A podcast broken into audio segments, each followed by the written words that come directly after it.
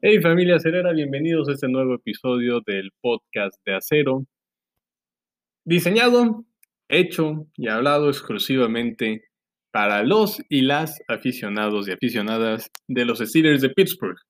Obviamente las noticias en esta parte del año pues fluyen de manera corta, no, no hay tal afluencia como en temporada regular o incluso desde el final de la temporada hasta que termina el draft, entre el combine, entre las agencias libres y obviamente pues el mismo draft. Ahora la NFL lo que hace pues es meternos contenido que es prácticamente irrelevante tratando de hacerlo relevante, como demostrar cuál es el calendario para esta temporada. Y bueno, sobre eso pues obviamente uno tiene que seguir la línea de aquel contenido mediático y hablar de ello. Así que vamos a hablar un poquito de este calendario 2021 y de lo que vaya saliendo y vaya siendo una ocurrencia en, el camino. De entrada hay que decirlo, el año pasado, en el 2020, los Steelers tuvieron el segundo calendario más sencillo. Y esto, ¿cómo se cataloga? Se cataloga de acuerdo con el promedio entre las victorias y las derrotas de los equipos a los que va a enfrentar. Insisto, el año pasado el segundo calendario más sencillo, el primero lo tenía curiosamente los Cuervos de Baltimore, algo que parecía extraño después de que los Cuervos tuvieron una temporada pues muy buena en el 2019. Ahora en este caso, pues siguiendo quizá esa lógica de los equipos buenos, se les tiene que complicar el calendario para que exista esa competencia pues los Steelers obviamente después de un arranque de 11-0, terminando con 12 victorias, un récord muy bueno, pues viene el calendario más complicado. El segundo más complicado, hay que mencionarlo, lo tienen los Cuervos de Baltimore. Entonces, manteniendo quizá esa línea en donde los Cuervos se siguen beneficiando más que nosotros. Nada de lo que vayamos a hacer algún escándalo. Sabemos también que ahora van a ser 18 semanas, 17 partidos. Algo que personalmente no me encanta porque de por sí el desempeño de los jugadores se va viendo mermado sobre el final de la temporada y es cuando las lesiones de alto impacto empiezan a llegar y más perjudican a los equipos. Hablemos de Robert Spillane que venía haciendo muy bien el trabajo, se lesiona y apenas está de regreso por un partido en el que al punto de vista de cualquiera de nosotros no tuvo que haber jugado, no por malo, sino por no haber tenido esa continuidad. Y así como este ejemplo puede haber muchos. Le'Veon Bell en aquel partido ya hace años contra los Bengalíes de Cincinnati, eh, que de Angelo Williams también se lesiona más adelante. Y bueno, no, no voy a hacer una lista ahorita que no tengo pues escrita, pero que es algo de sentido común. Mientras más desgastas a tu cuerpo, más posibilidad hay de que resienta. ¿Y cómo se resiente? Pues generalmente en algún tipo de lesión. Algunos pueden ser pequeños esguinces o pequeñas sobrecargas y algunos lamentablemente pueden terminar en una hiperextensión o en algo que pues incluso te deja la incógnita sobre si vas a estar o no para el principio de la temporada.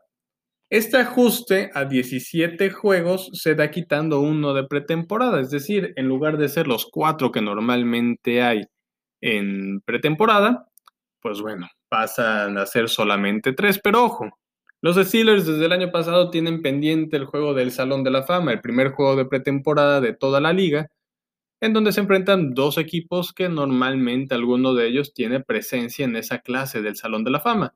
Los Steelers con tantos selectos al Salón de la Fama en un par de años, hablamos de Polamalu, Bill Nunn, este, este, Bill Cower, Alan Faneca, Donny Shell, pues obviamente le iban a cargar este partido. Personalmente me agrada tener cuatro juegos de pretemporada porque es donde ese estudio que normalmente llevo a cabo de los jugadores que vienen del draft, del undrafted free agent, aquellos jugadores que van a tener la posibilidad de mostrarse siendo quizá pues suplentes recurrentes del equipo, y donde pueda haber un jugador de impacto. Aquí vamos a poder ver realmente de qué está hecho James Pierre, porque seguramente va a tener participación en estos cuatro partidos. Veremos una, quizá una competencia entre Cassius Marsh, eh, Quincy Rush y Alex Highsmith, por ver quién ocupa ese rol, que para mí al día de hoy está cantado que será para Highsmith. pero bien o mal servirá para que estos tres jugadores se muestren. Y sobre todo una competencia que se vuelve interesante agregando a Dwayne Haskins, quien fuera una primera ronda para el equipo de Washington. Y, y ese sabor a la pretemporada a mí me encanta. Insisto, ves una auténtica competencia, ves el principio de los novatos y en el último juego normalmente ves un poco de los titulares esos cuatro partidos antes de intentar ver hacia la semana 1, que ojo, va a estar muy complicada contra Buffalo, pero personalmente, tercer año consecutivo que jugamos con Buffalo, y personalmente me gusta más que sea al principio de la temporada, enfrentarnos con ellos al final de la temporada. Buffalo estos últimos dos años ha sido un equipo que se ha ido enrachando bastante bien, que cada vez arma mejor y que no por nada es de los favoritos para llevarse no solo su división, sino para llevarse la conferencia y llegar al Supertazón. Qué bueno que nos lo topamos en la semana 1, donde no hay engranajes echados a andar por parte de ninguno de los dos, pero donde el talento, la veteranía, el talento individual y la veteranía que tienen los Steelers, que ojo, los Steelers llegan eh, a esta temporada como uno de los equipos más jóvenes de toda la liga, pero tienen la veteranía en el lado importante tienen un veterano clave que es Ben Roethlisberger, tienen un veterano clave en la línea que se rejuvenece totalmente, donde vamos a tener jugadores muy jóvenes, Banner o Corafor, eh, seguramente al señor Green como centro y obviamente a Kevin Dodson de segundo año. Una línea muy joven, pero con presencia veterana. Donde no hay veteranos, y no los ha habido desde mm, ya la temporada pasada, es en el cuerpo de receptores y en el cuerpo de corredores. No hace falta. Ya es tu segundo año con el mismo bloque más o menos. Cambias obviamente a James Conner por Najee Harris. Y pues bueno, de algún modo se tendrá que beneficiar. Los corredores jóvenes suelen tener más impacto que los corredores veteranos en la liga el día de hoy. Y del lado defensivo también tienes presencia veterana en la parte frontal de tu defensa. Stephon Tweet, que no es un jovenazo, pero tampoco es viejo, no llega ni a los 30 años, y el señor obviamente Cameron Hayward, capitán de esa defensa, quizá con ausencia veterana en la parte de los linebackers, pero manteniéndola en el lado de los corners a pesar de dos bajas importantes en Joe Hayden. Así que los Steelers tienen esa mezcla de juventud, de talento y un toque veterano en posiciones y en bloques importantes. Y eso es lo que puede llevar a hacer al equipo a ganar en esa semana 1 contra Búfalo. Pero eh, insisto, nos estamos adelantando mucho, ya nos estamos yendo hasta el 12 de septiembre en el kickoff de la temporada. Eh, si algo tenemos que quizá estar viendo es más o menos cómo se van llevando los campamentos, que de no tener acceso ahí, pues se vuelve complicado poder hablar algo acerca de ello. Esperemos no sea el caso, pero se puede hablar de una lesión y de quiénes son los jugadores que pueden emerger en esa posición.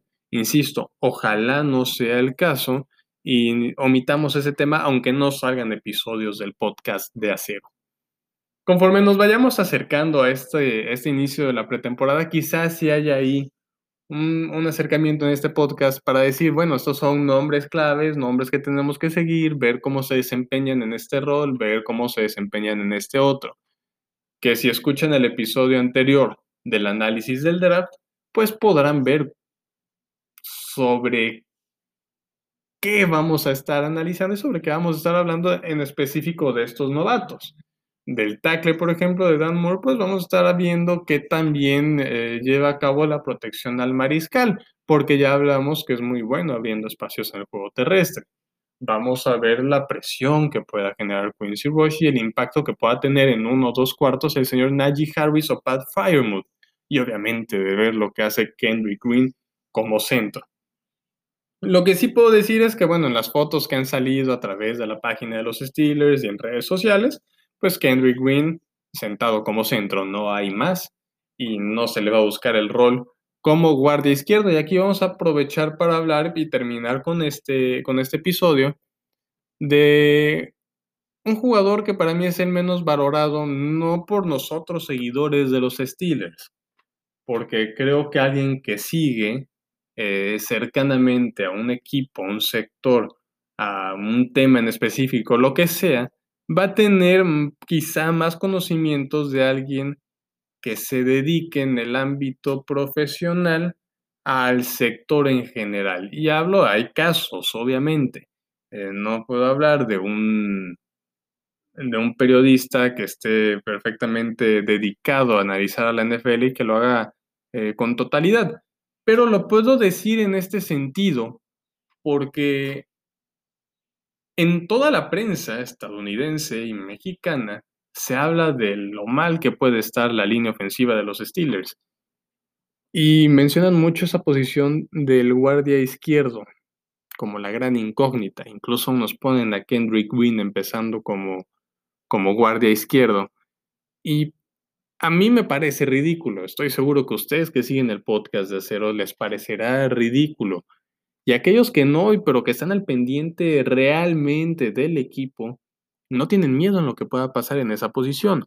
Obviamente Matt Filer no va a ser el, guardia este año porque se va para el equipo de, de los cargadores de Los Ángeles, pero sabemos que lo deja ir los Steelers hasta cierto punto por haber ya un ancla seguro en esa posición, que es Kevin Dodson. A Kevin Dodson no se le está dando el valor que honestamente ha cobrado después de una temporada y, que le aumenta todavía ese precio, ese valor, por el hecho de haber salido en una cuarta ronda.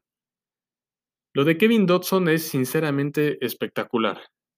Insisto, sale de una cuarta ronda de una universidad chica y en la semana uno tiene que hacer presencia. ¿Por qué? David de Castro estaba lesionado, entra Wisniewski en ese lugar, se lesiona Wisniewski el pectoral y el que estaba detrás, pues era Kevin Dodson. Y en su primer serie de snaps, no recuerdo si fue precisamente su primer snap, en el que además tiene que entrar con otro tackle a su lado derecho porque es cuando se lesiona también Zach Banner. ¿Y qué te encuentras? Una bolsa de protección perfecta por parte de Kevin Dodson. Y eso en la semana 1, en sus primeros snaps en la NFL, viniendo de una universidad que pocos conocen y de una cuarta ronda donde pues esperas que haya un impacto a futuro, no precisamente en ese momento. Y con esa lesión, a la otra semana tiene que hacer su primer inicio en la NFL. ¿Y qué pasa? Perfecto. Y ahí es donde aparece incluso su primer highlight. Ustedes, bueno, vean los highlights de Kevin Dodson o simplemente vean esa semana 2 contra Denver. Vean cómo protege a Big Ben en esa anotación en donde Big Ben sale corriendo hacia adelante y lanza a la esquina derecha del frente, pegado a la yarda 1 de la zona de anotación, el pase de anotación para Chase Claypool. Y ahí es donde nos damos cuenta que fue un robo auténtico en esa cuarta ronda, donde los Steelers se llevaron a la bolsa a su guardia del futuro, y ese nivel lo sigue demostrando el resto de la temporada. Tanto en el juego terrestre, que es por lo que lo reclutan, porque sus highlights están repletos de eso, de cómo abre huecos para su corredor, pero que además hace un trabajo extraordinario protegiendo al señor Big Ben. Esto lo dejo para que pues lo vean y, cuando alguien les diga es que la línea de los Steelers está perdida, pónganles este nombre, David de Castro, bueno, ya es una garantía. Zach Banner es una incógnita personalmente, pero al haber interés de otros equipos, pues empieza a volver cierta garantía. O Corafor del lado izquierdo me resulta también en un cuestionamiento personal, pero quizá pueda hacerlo mejor de como lo hizo del lado derecho. Pero el señor Kevin Dodson es una realidad, a presente y a futuro para los Steelers.